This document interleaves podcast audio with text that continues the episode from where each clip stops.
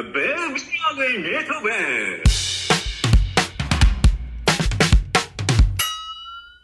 はい。というわけで第3回目のはい。ビビログインニトベ始まります。はい、いいジングルですね、うん何度やっぱり聞いてもね。最後のチーンがいいですね。チーンがいいですね。うん。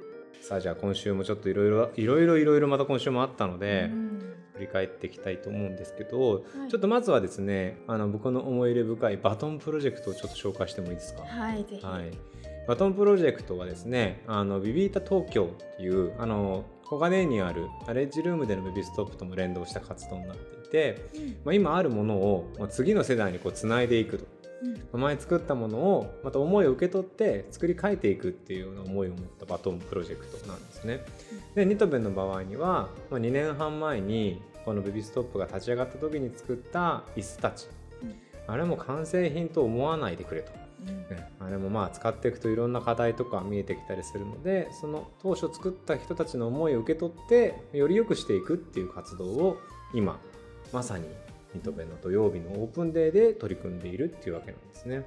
はい、で今日2回目だったんですけどまたいろんなプロトタイプが出てきてですね、まあ、これは本当音声で伝えてもしょうもないところがあるので あのぜひあのインスタにまたアップしたりするのでですねあの経過をビジュアルで感じてもらって面白がってもらえたら嬉しいんですけども一応この予定としては、えっと5月末で1回1期終わり、まあ、アイデアをとにかくたくさん出してはい。そして2期また夏ぐらいをちょっと予定してるんですけどもう本格的にえー椅子を作っていこううん。と、はい、家具をアップデートしていこうというプロジェクトになっております。うん。はい、そんなのちょっと携わってみてゆうなさんいかがでしたか、うん。なんか私がすごい面白いなと思ったものが一つあって、うん。なんか背の高い椅子があるんですけど、うんうんうん。一つ個室みたいにも壁を作ってたグループがあったじゃなはいいですか。はいはいはいあれ入ってみるとすっごい居心地よくって、あれあねれやっぱり職場に一つ欲しいですね。欲しいですね。あれね いろんな大人も入って叫びたいとかう、ん。とりあえず煮詰まったらここ行きたいとか、うん。なんかいろんな思いがね溢れてましたね。そうですね、はい。でもなんかとにかく巨大ではあるもののやっぱそのね機能としてすごく良かったりアイデアとしても面白いんで、まああれはちょっとね実装に向けて動けたらいいなって思ってる僕のね個人的なまだまだ思いですけど一つですね。あと土曜日の活動においてはちょっと先週今週とまたね面白いことが起きましてはい、もともとあの海で拾った、まあ、いわいわゆる海洋プラスチックごみを自分たちなんとかできないかって言ってアクセサリーを作ってる活動をもともとやっているメンバーが、ね、先週来て、うん。それに呼応するように私もやりたいとか私も実は似たようなことやってたんだとかやりたかったんだっていう子がうん。わーっと集まってチームができプロジェクトが生まれるっていうね。う。ん。は今日もまたメンバー増えましたからい、ね。ね。大人も増えて、大人も増えて、はい、うん、やりたいっていう声がいっぱいありました。プロジェクト名がたもう立ち上がったと。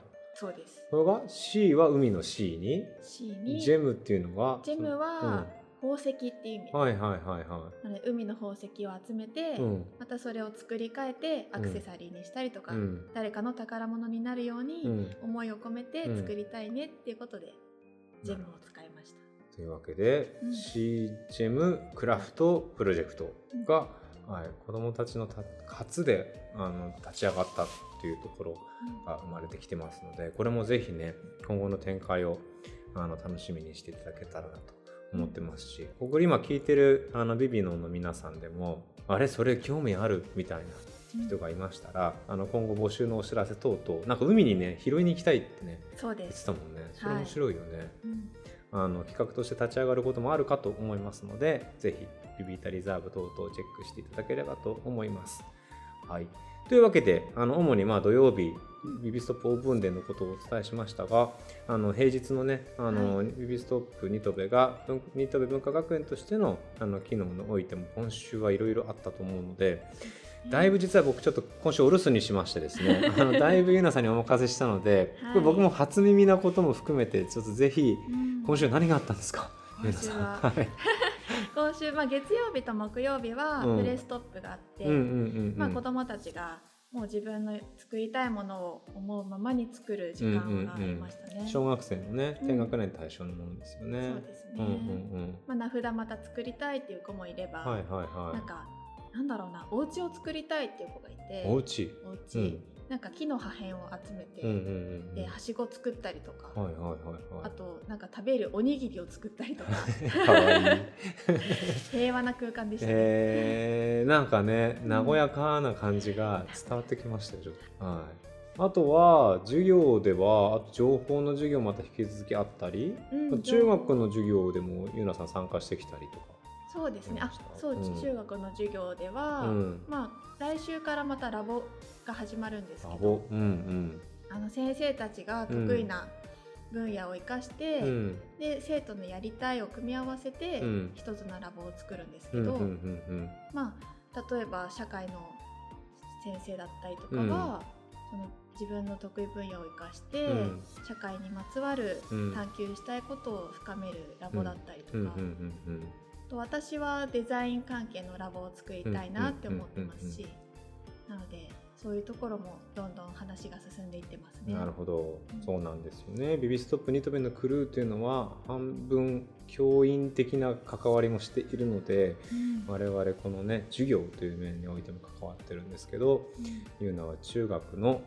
ラボ活動というね、まあうん。クロスカリキュラムってこれも授業なんですよね。そうですね。ね、にも関わっていくっていうことが来週からどんどん始まっていく、はい、本格的に始まっていきます。いよいよビビストップがフル稼働ですね。そうです。クルーもフル稼働ですね。うん。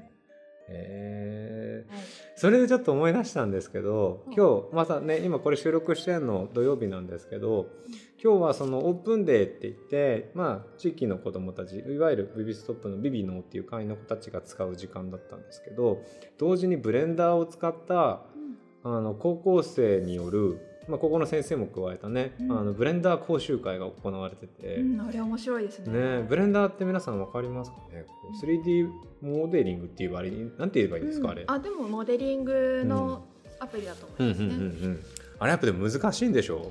いやもう機能が多すぎて、開いてもらうと分かると思うんですけど、うん。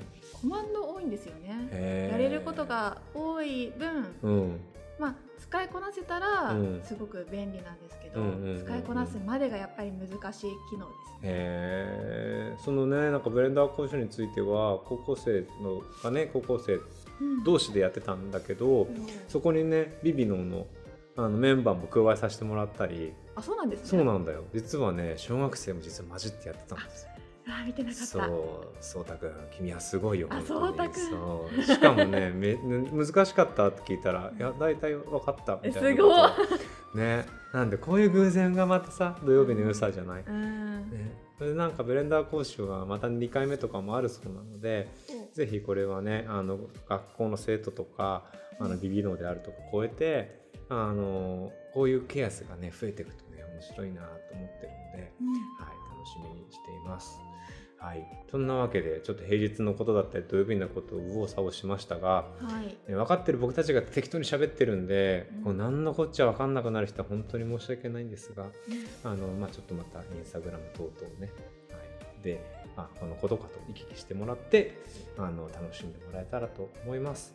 というわけで今週1週間の僕らの振り返りに付き合っていただき今回もねありがとうございますあり。がとうございます。はいまた来週1週間はい。えー楽しんでいきたいと思いますので、ビストコミタベを引き続きよろしくお願いします。では、ありがとうございました。はい、ありがとうございました。